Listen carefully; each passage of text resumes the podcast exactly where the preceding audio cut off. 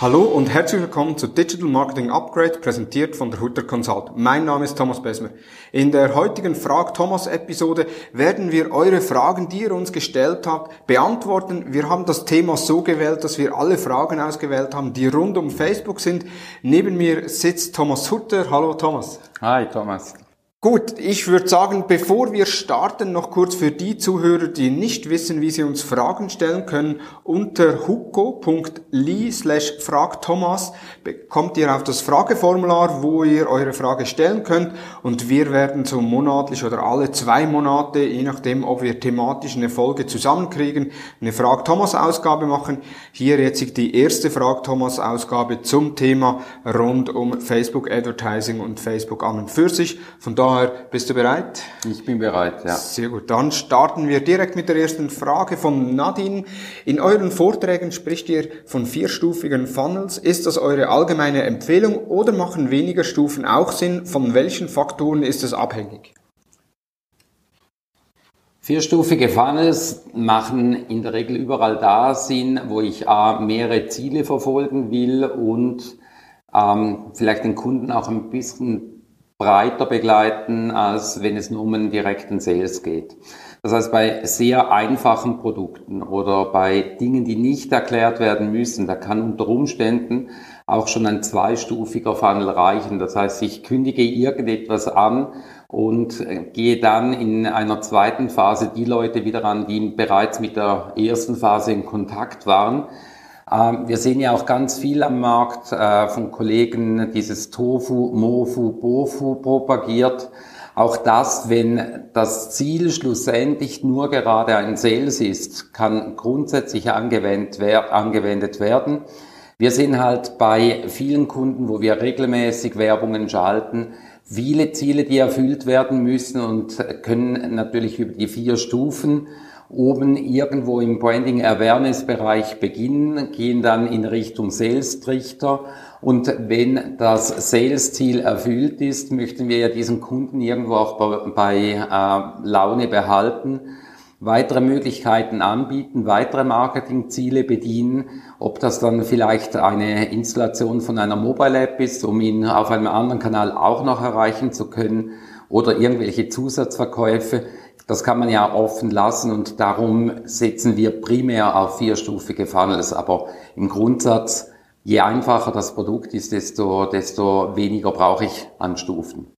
Ja, und ist natürlich auch abhängig vom Budget. Wenn ich ein kleineres Tagesbudget habe, dass ich da halt sage, okay, ich verzichte auf vier Stufen und mache vielleicht nur vier Stufen oder sogar zwei Stufen, beziehungsweise dann würde ich dann nicht mehr vom Funnel sprechen, sondern eher von einer klassischen Remarketing-Kampagne, wo man sagt, okay, man hat ein Ad, das ausgeliefert wird, Nutzer, die meine Website besucht haben, aber nicht konvertiert haben, die gehe ich in einem zweiten, in einer zweiten Stufe oder im Retargeting äh, nochmals an und versuche die zur Konvertierung zu bringen. So eigentlich eben abhängig vom Budget. Es bringt wenig, so mit 50 Euro einen vierstufigen Funnel oder mit 40, 50 äh, Euro Tagesbudget einen vierstufigen Funnel äh, betreiben zu wollen. Von daher würde ich dann eher auch äh, noch sagen, ist sehr stark abhängig vom Budget. Und natürlich kann man den Funnel auch stetig aufbauen, dass man sagt, okay, man startet mit der Retargeting-Kampagne, also eher so zwei Stufen.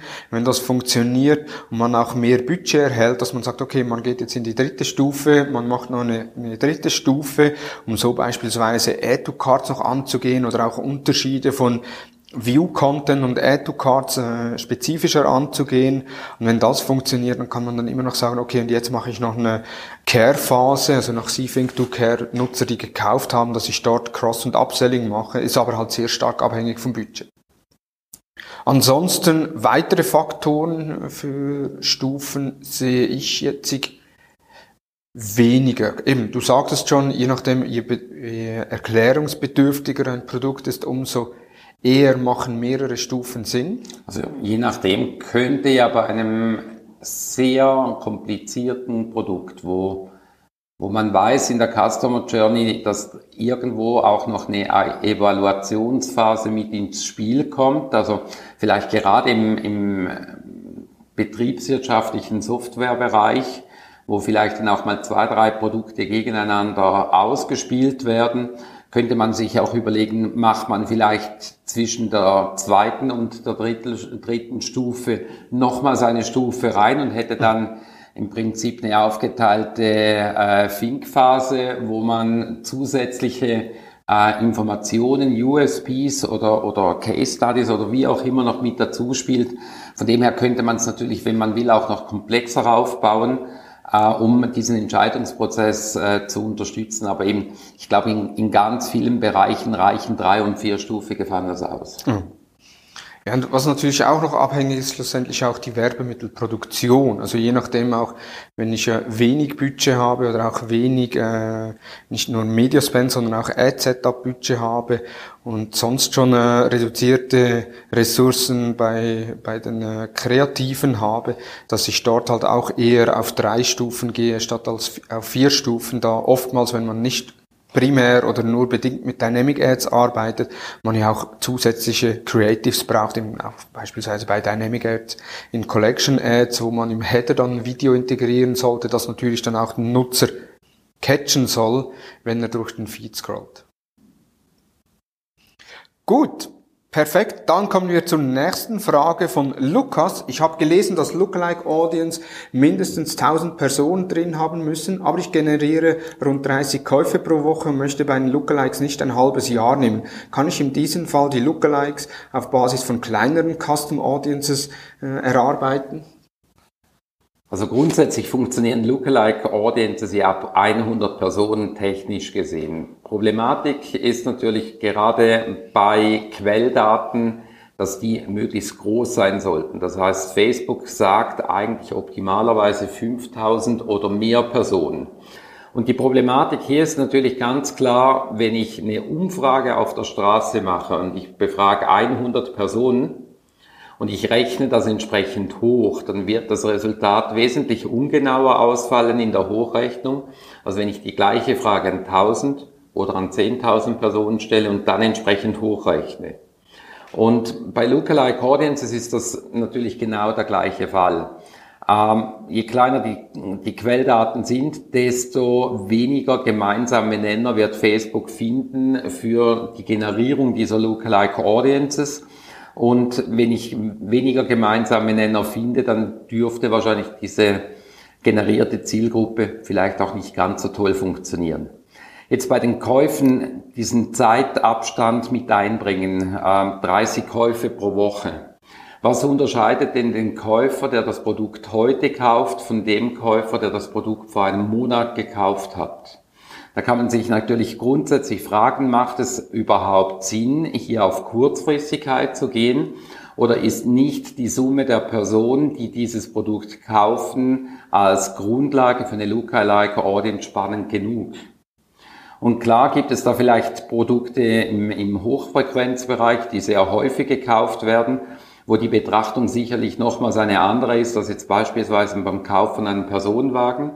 Aber ich behaupte jetzt mal, bei ganz, ganz vielen Produkten spielt es keine Rolle, ob ich Personen nehme, die das gestern gekauft haben oder die das vor vier Monaten gekauft haben. Und daher sehe ich da nicht wirklich den Sinn, äh, den Zeitraum zu verkürzen, wenn das nicht zwingend notwendig ist. Also lieber mehrere Wochen zusammennehmen und größere Quelldaten haben, als schlussendlich auf unqualitativ, äh, auf qualitativ schlechten Datenbasen zu arbeiten.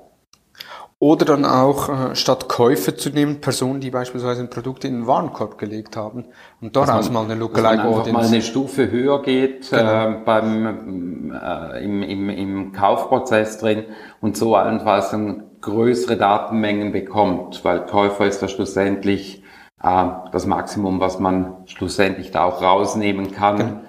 Ähm, nur schon von dem her ist es äh, sicherlich da eine Möglichkeit, größere Daten zu generieren. Aber ich glaube, die Kurzfristigkeit spielt jetzt in so einem Anwendungsfall nicht wirklich eine Rolle. Sehr gut.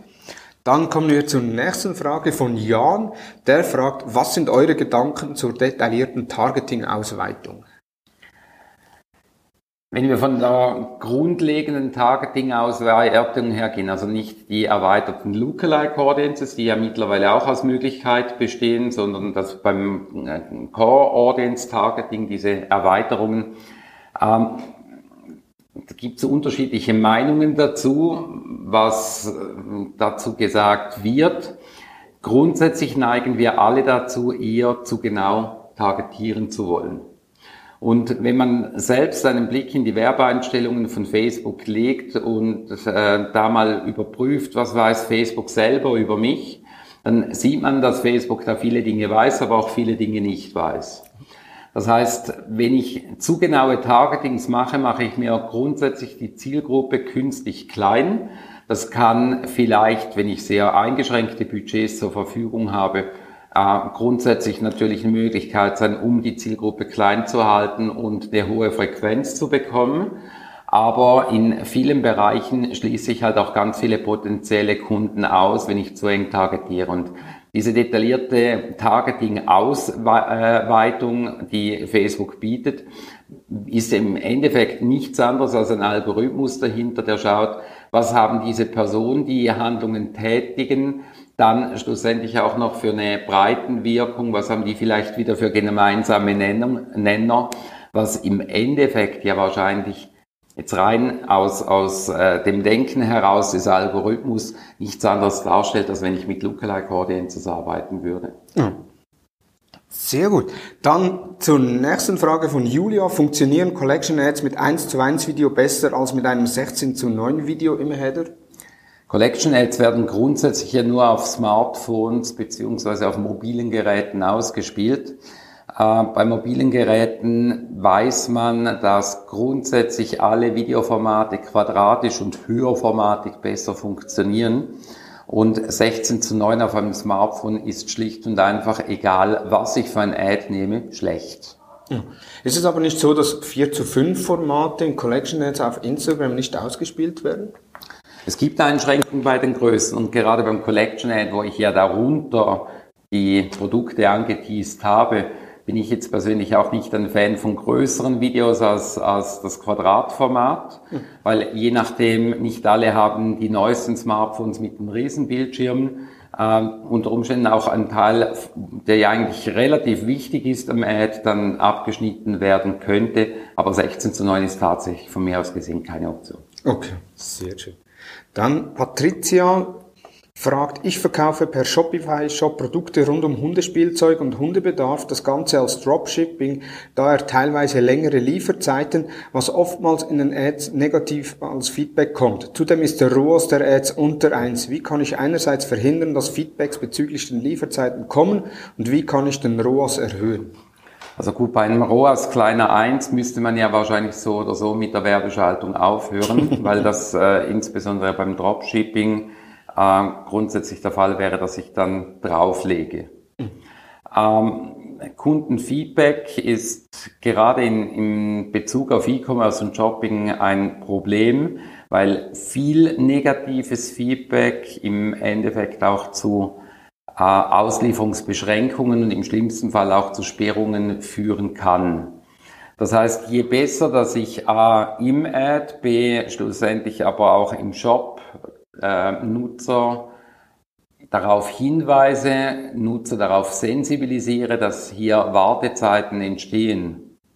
Dass Lieferung in acht Wochen und es kommt dann in sieben Wochen ist besser, als wenn ich schreibe Lieferung in drei Wochen und es kommt in acht Wochen. Mhm. Das heißt, dass ich eine entsprechende Erwartungshalte kommuniziere, versuche mitzugeben, dass der Kunde im besten Fall dann positiv überrascht wird und nicht negativ.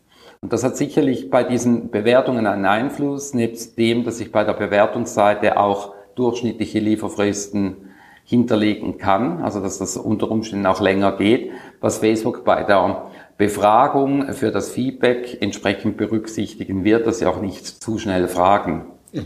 Aber hier zeigt in der Praxis ganz klar, dass Transparenz sich auszahlt. Und wenn ich eine Erwartungshalte, Erwartungshaltung schüre, die vermutlich eher annehmen lässt, dass eine Lieferung schnell erfolgt und es ist dann langsam, ist das sicherlich negativer als umgekehrt. Genau, bezüglich dem ROAS, eben wie du sagtest, schlussendlich ein ROAS unter eins ist ja in jedem Fall äh, nicht gewinnbringend.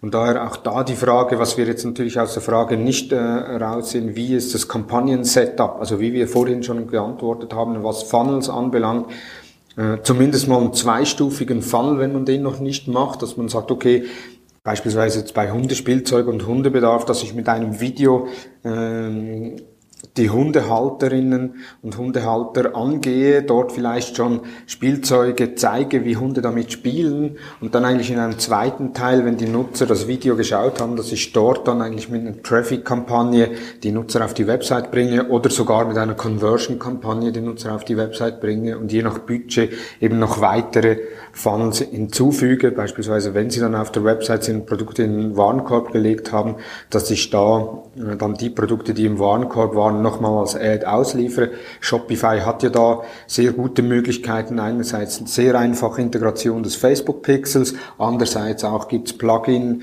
äh, von Shopify, wo ich dann äh, sehr einfachen Datenfeed erstellen kann, um meine Produkte aus Shopify, ich sage jetzt mal, täglich auf Facebook zu aktualisieren. Auf, aufgrund der Frage geht ja eigentlich auch nicht wirklich äh, heraus, um was für Hundespielzeug geht es. Weil nicht jedes Hundespielzeug ist für jeden Hund gleich geeignet. Genau. Und gerade bei Hund, wo ich behaupte jetzt mal bei vielen die Emotionen relativ stark mit drin sind, plus irgendwo, beim Hund sagt man ja nicht Markenpräferenz, sondern Rassenpräferenz, mhm. äh, mitspielt, wäre natürlich auch eine Überlegung, kann ich unter Umständen in diesem Bereich mit genauerer Ansprache arbeiten oder mit, ähm, ich sage jetzt mal, besserem Targeting. Dass ähm, jetzt beispielsweise, wir haben zu Hause ein, eine kleine French Bulldog, der muss sich nicht Spielzeuge zeigen, wo ein deutscher Schäferhund damit spielt. Mhm. Das heißt, wenn ich natürlich auch in der Ansprache, in der Bildwelt besser auf unterschiedliche Hundehalter beziehungsweise dann Hundetypen eingehen kann, könnte unter Umständen der Wiedererkennungswert besser mitspielen und äh, die Bereitschaft, etwas zu kaufen, was dann auch zu meinem Hund passend ist, wahrscheinlich erhöhen, was dann im Endeffekt mit einer höheren Klickrate oder im besten Fall natürlich auch mit einer höheren Conversion Rate äh, belohnt werden könnte. Genau. Ja, das finde ich noch eine interessante Aussage, weil ich habe genau eigentlich so vor einem Jahr, ich habe ja selber auch einen Hund, du ja auch, äh, mein Hund heißt übrigens Pixel, äh, abgeleitet vom Facebook Pixel, und da habe ich auch so vor einem also Jahr... Meiner heißt French, Bull, äh, French Bulldog Princessa Blue und als Vater von zwei Mädchen habe ich überhaupt keine Mitspracherecht gehabt rund um den Namen. Genau. Und eben mein Hund Pixel, der hat natürlich auch Spielzeug und da war auch mal die Überlegung, ja, soll ich einen Shopify-Shop machen mit Dropshipping? Das geht ja mit AliExpress äh, relativ einfach. Äh, aus zeitlichen Gründen habe ich es dann nicht gemacht, aber die Idee wäre dann auch gewesen, dass ich eigentlich die Produkte schon vorbestelle, mit den Produkten Videos mache, wie mein Hund damit spielt und wenn das dann, wenn er dann gerne damit spielt etc., dass ich dann sage, okay, das ist Pixel approved und das kommt dann in den Shop. Also so eigentlich nochmals Vertrauen schaffen, nicht einfach nur eine Vielzahl von Produkten in den Shop zu legen, wo ich nicht weiß, wie die Qualität dahinter ist. Sehr gut. Dann zur nächsten Frage von Markus. Ich arbeite in einem Verlag, wo wir mehrere Fachmagazine vertreiben. Meine Aufgabe ist es, möglichst viel Traffic auf den Webseiten der Fachmagazine zu generieren, damit wir unsere eigene Werbung besser monetarisieren können. Da ich aber an Facebook mehr für den Traffic bezahle, als ich durch Werbung einnehme, muss ich die Facebook-Werbung optimieren. Wie gehe ich vor? Oh, gute Frage. Grundsätzlich müsste ich mir überlegen, ist die Monetarisierung Besucher von Facebook auf eine Webseite zu bringen, um sie dann über Werbung zu monetarisieren, mittellangfristig ein interessantes Modell. Mhm. Also kann ich da unterschiedliche Größen noch wettmachen. Klar, ein CPM oder ein Klickpreis bei Facebook ist häufig billiger als das, was man über die Bannerwerbung dann im Endeffekt ausspielt und äh, da wieder reinnimmt. Gerade beim CPM sieht man häufig im äh, Verlagswesen, dass man bei Facebook bei billigeren 10 einkauft und im Verlagswesen dann vielleicht eher äh, 50, 60, 70, 80 CPM-Preise weiter verrechnet werden. Aber eben dieses Modell kann natürlich bei teuren Klickpreisen etc. irgendwo auch nicht mehr aufgehen. Von dem her wäre es unter Umständen auch mal interessant zu schauen, inwieweit kann ich allenfalls monetarisieren über die Möglichkeiten mit den Instant Articles. Dass ich also mhm. mal auch überprüfe, wie viel kann ich überhaupt in Facebook drin zusätzlich an Einnahmen generieren in den meisten Fällen, wenn das nicht Hochfrequenzseiten sind, dürfte das auch nicht so interessant sein. Und beim anderen Punkt ist natürlich dann halt grundsätzlich die Frage, was sind das für Artikel im Fachmagazin? Wie genau kann ich da auch da die Inhalte ausspielen, dass eine möglichst hohe Affinität zwischen Ad-Betrachter und potenziellem Leser des Magazinsinhalt dasteht? Und äh, ich glaube auch in dem Moment könnte man sehr, sehr viel mit Dynamic Ads arbeiten, dass man beispielsweise einen Produktekatalog so weit missbraucht, dass man da nicht Produkte drin hat, sondern im Endeffekt Fachartikel aus dem Magazin, also Content, dass man die entsprechend kategorisiert und sagt, okay, ein Leser, der bereits das und das gesehen hat, aus der und der Kategorie, da zeige ich dann eben nicht, wie man typischerweise Retargeting macht, sondern eher in der Variante, wie man Cross- und Upselling macht, entsprechend themenverwandte Artikel und versuche es über eine möglichst hohe Affinität zum Thema ähm, die Frequenz zu steigern und dadurch irgendwo dann aber auch den Klickpreis zu senken. Hm. Problematik bei redaktionellen Inhalten ist ja sehr häufig, dass ich auch hier mit dem Streu, äh, Streuverlust arbeiten muss oder Dinge, Menschen anspreche, die vielleicht eher eine tiefere Qualität aufweisen. Das heißt, neben entsprechend richtige Inhalte an die richtige Zielgruppe ausspielen, könnte man auch Qualitätsmerkmale überprüfen, äh, ab wann nimmt man irgendjemand in die Zielgruppe mit rein. Das heißt, äh, dass man äh, Nutzer qualifiziert auf der Webseite anhand dem, was sie auf der Webseite machen, nicht einfach nur alle, die eine Seite aufrufen, sondern die auch einen Beitrag lesen, vielleicht hier äh, mit der Scrolltiefe arbeite oder mit der Zeit auf der Webseite, dass äh, jemand erst ins Remarketing aufgenommen wird, wenn er eine bestimmte Zeit auf der Webseite verbringt, um so mal grundsätzlich die, die Targeting-Basis zu verbessern. Und ich glaube, das andere ist dann tatsächlich die richtige Zielgruppe mit den richtigen Inhalten bedienen, dass da möglichst eine hohe Klickrate entsteht. Genau. Ja, Frage, ich, was ich da auch noch finde, dass man die Website selbst auch optimieren muss. Also wenn ich ja beispielsweise einen Newsbeitrag, äh, einen Sponsored Newsbeitrag auf Facebook sehe, ich klicke drauf, dann interessiere ich mich ja nur für diesen Newsbeitrag. Das heißt, ich schaue mir die Information an. Jetzt, wenn es die eigene Werbung ist, die man sehr wahrscheinlich selbst verkauft für die Plattform, hat man, was hat man für ein CPM auf einem Fachmagazin? Ich, ich würde jetzt mal sagen so 40 Euro. Das heißt, wenn der Nutzer, wenn er für einen Klick einen Euro zahlt, dann äh, sind 40 Nutzer drauf. Das heißt, die müssen dann rund äh,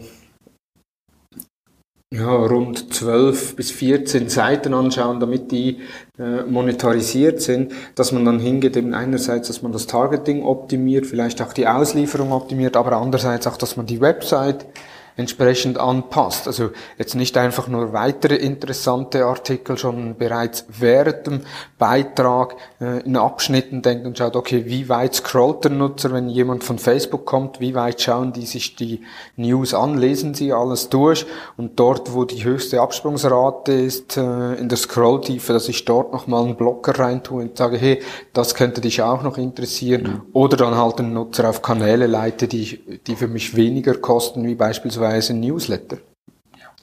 Also ich, ich glaube, gerade dieser Faktor, ähm, Nutzer dazu zu bringen, dass sie mehr Inhalte konsumieren auf der Webseite, dürfte ein ganz ähm, entscheidender Punkt sein, weil im Endeffekt den Nutzer auf der eigenen Webseite zu behalten und da mehr Inhalte konsumieren zu lassen, wird immer die billigere Variante sein, als aufgrund von Werbung jemand auf eine Seite bringen. Sehr gut. Ich hoffe, wir konnten die Frage richtig beantworten. Dann kommen wir zur nächsten Frage, oder wir konnten die Frage verständlich beantworten und haben sie richtig interpretiert. Dann kommen wir zur Frage von Michael. Gibt es eine Möglichkeit, Custom Audience von Transaktionen länger als 180 Tage zu selektieren? Ähm, bei Facebook nicht. 180 Tage ist das Maximum. Das heißt, irgendwo innerhalb von diesen 180 Tagen müsste ich den Nutzer wieder in Kontakt bringen mit einer meiner Werbeanzeigen oder mit meiner Webseite. Das heißt, wenn ich die Nutzer dazu bringen könnte, dass äh, die eine Transaktion gemacht haben, dass die ein Video von mir betrachten. Das heißt, ich spiele ein Video-Ad an an Personen, die in den letzten 180 Tagen Transaktionen gemacht haben, spielt ganz gezielt dann die Videos aus und die haben Videos mit einem Viewtime von länger als drei Sekunden dann hätte ich die Leute wieder in der Video Custom Audience drin, die dann entsprechend 365 Tage äh, verfügbar ist. Das heißt, es wären dann nicht mehr die Leute, die die Transaktion auf der Webseite gemacht haben, aber wenn ich ganz gezielt die Menschen anspreche, die die Transaktion auf der Webseite gemacht haben, mit einem Video, habe ich daraus dann eigentlich keinen Streuverlust und sobald die irgendwo eine Viewtime generieren auf diesem Video, hätte ich die so wieder zum Fassen. Ja. Oder eben, es gibt ja auch Tools, beispielsweise gewisse Kunden von uns haben das, wo sie dann eigentlich ihre Shop-Daten abspeichern und aus diesem Tool heraus äh, so Daten-Upload, Custom Audiences direkt machen können, also ohne dass sie die Daten aus dem Tool exportieren müssen, dann wieder hochladen, sondern dass es eine direkte Schnittstelle zu Facebook hat, wo sie dann eigentlich ihre Daten, wo sie sagen, okay, ich möchte alle Käufer vom letzten Jahr äh, angehen, die dann äh, täglich aktualisiert werden grundsätzlich eine Möglichkeit, abhängig schlussendlich auch davon, was ich äh, für Verwendungsrechte dieser Daten habe, ob ich die Richtig. dafür nutzen kann und die entsprechende Einwilligung habe, dann wäre das sicherlich eine Möglichkeit, dass ich mit äh, E-Mail und Telefonnummer-Uploads etc. arbeite und Custom Audiences basierend auf Datei-Upload äh, mache. Ähm, grundsätzlich glaube ich, dass Interaktionsmöglichkeiten mit Inhalten auf Facebook auch dazu eine interessante Alternative darstellen, insbesondere wenn man diese Freigabe nicht hätte. Richtig. Gut, dann kommen wir zur nächsten Frage von David. Mit Offerads habe ich nur schlechte Erfahrungen gemacht. Wie sind da eure Erfahrungen? Bei den Offerads merkt man, dass sie im deutschsprachigen Raum nicht so stark genutzt werden. Und grundsätzlich muss man sich natürlich hier die Frage stellen, A, was offeriere ich? Bringt das einen Mehrwert? Das heißt, während in Deutschland vielleicht 5 Euro Rabatt auf irgendetwas vielleicht schon zieht, funktioniert das in Ländern mit ein bisschen mehr durchschnittlichem Wohlstand wie der Schweiz dann beispielsweise schon bereits nicht mehr. Das heißt, es müssen A, Angebote sein, die lukrativ sind, die einen effektiven Anreiz bieten, dass der Nutzer sie nutzt. Und dann eine andere Problematik, die man ganz, ganz häufig sieht, sie brauchen auch eine bestimmte Laufzeit. Das heißt, ich kann nicht erwarten, dass jemand heute ein Angebot beansprucht und morgen einlöst. Also Laufzeiten genügend lang machen, dass die Leute die Möglichkeit haben, von diesem Angebot zu profitieren und ich glaube, die Kombination lukratives Angebot mit einer sinnvollen Laufzeit bei sinnvoll ausgewählter Zielgruppe funktioniert in den meisten Fällen relativ gut. Und das ist meine Erfahrung mit, mit der Thematik. Aber ich glaube, einen Mehrwert bringen, dass man halt nicht einfach nur einen billigen Ramsch oder irgendwas anbietet, sondern effektiv einen Mehrwert bietet, und genügend Reaktionszeit mit einplanen sind schlussendlich äh, die Faktoren, die am meisten beitragen, ob es funktioniert. Ja. Plus es gibt ja auch die Möglichkeit, wie kann ich ein Offerad einlösen? Also muss ich da stationär am Point of Sale gehen, um das Offerad einzulösen, oder kann ich das online einlösen mit einem Gutscheincode? Und da sind auch meine Erfahrungen. Sobald man es online einlösen kann, ist die äh, Einlöserate schon höher, als wenn man lokal vorbeigehen muss, äh, wo man noch einen gewissen Aufwand betreiben muss, um eben in das Lokal zu kommen. Gut, dann Beat fragt, ich möchte mit Lead Ads eine anonyme Umfrage erstellen. Kann ich ein Lead Ad auch ohne die Angaben von persönlichen Daten nutzen? Ich glaube nicht. Ich also wäre, wäre mir nicht bekannt, also ich meine, irgendein ein Namenskontaktfeld braucht's darin. Ja. Und Ich meine, grundsätzlich, wenn ich eine anonyme Umfrage machen wollen würde, dann könnte ich ja theoretisch auch ein Video-Voting oder so etwas einsetzen, was wahrscheinlich dann fast effizienter wäre, als äh, mit einem Lead-Ad da vorzugehen. Ähm, aber müsste man, müsste ich jetzt effektiv mal im Werbeanzeigenmanager schauen, ob man diese Felder nicht aktivieren kann. Aber wäre mir jetzt nicht bekannt. Also ich, auch also ich, kann, ich glaube, man kann es nicht deaktivieren. Das ist also jetzt gefährliches Halbwissen. Ja. Also du Halbwissen, ich Halbwissen, gibt zusammen dann ein Viertelwissen. ähm, na, also kann ich jetzt wirklich nicht mit gutem Gewissen beantworten, wobei ich mich dann wirklich die Sinnhaftigkeit auch äh, hinterfragen würde.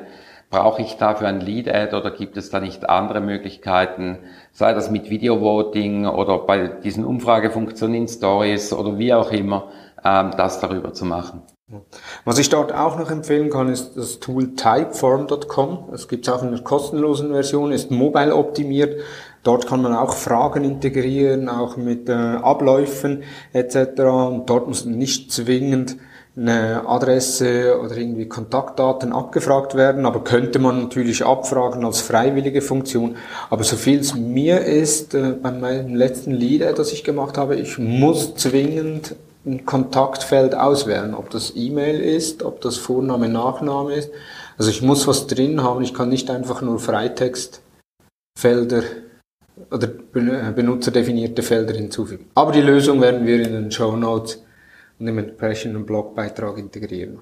Ja, und sonst kreativ, was mir jetzt gerade noch eingefallen wäre, was man vielleicht auch noch für eine Abstimmung nutzen könnte, mache eine Multi-Instant Experience. In der Instant Experience die Fragestellung, zwei Button, Antwort 1, Antwort 2 und dann auswerten, welche der folgenden Instant Experience mehr Aufrufe bekommt.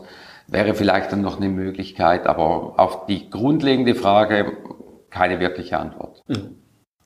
Gut, und dann die letzte Frage von unserem Freund Thorsten hat nichts mit Facebook zu tun, sondern sehr wahrscheinlich wollte er einfach das Formular ausprobieren, aber nichtsdestotrotz möchte ich die Frage nicht vorenthalten. Ist Ananas auf einer Pizza yes oder ein Bitte nein? Also da wir ja bei uns im Team auch noch zwei Mitglieder haben, äh, die aus äh, Italien äh, irgendwann mal zugezogen worden sind, äh, wäre die Antwort, glaube ich, ganz klar nein. Und ich glaube, Ananas auf Pizza gilt auch als Verbrechen. Gut, ich, ich, ich, ich habe gern Ananas auf Pizza, aber ich bestelle es mir nie, weil ich weiß, Ananas auf Pizza ist ein Verbrechen. Gut, das wär's gewesen mit den Fragen rund um Facebook. Falls ihr Fragen an uns, an Thomas, an mich stellen wollt, dann unter huko.ly slash frag Thomas könnt ihr eure Frage stellen und wir werden die dann wieder thematisch sortieren und die Fragen entsprechend hier in einer Episode beantworten. Thomas, vielen Dank für deine Zeit, für deine ausführlichen Antworten. Die eine Antwort, die holen wir noch nach äh, in den Show Notes. Ansonsten vielen herzlichen Dank. Werbeanzeigenmanager ist schon gestartet. Äh, ja, vielen Dank. Super. Vielen Dank äh, dir. Hat, hat dir die Episode gefallen? Bewerte uns auf iTunes und folge uns natürlich im Podcast-Player deines Vertrauens. Feedback zur Episode gerne via Facebook, Instagram, LinkedIn oder per E-Mail an dmu.hutter-consult.com. Hast du unseren Newsletter bereits abonniert? Wenn nicht, geh auf hutter-consult.com und abonniere unseren Newsletter. Jeden Sonntag die neuesten Entwicklungen rund um Facebook und Instagram in deinem Posteingang. Vielen Dank fürs Zuhören und ich freue mich, wenn du nächsten Freitag wieder dabei bist bei der nächsten Ausgabe des Digital Marketing Upgrade Podcasts der Hutter Consult. Vielen Dank und tschüss.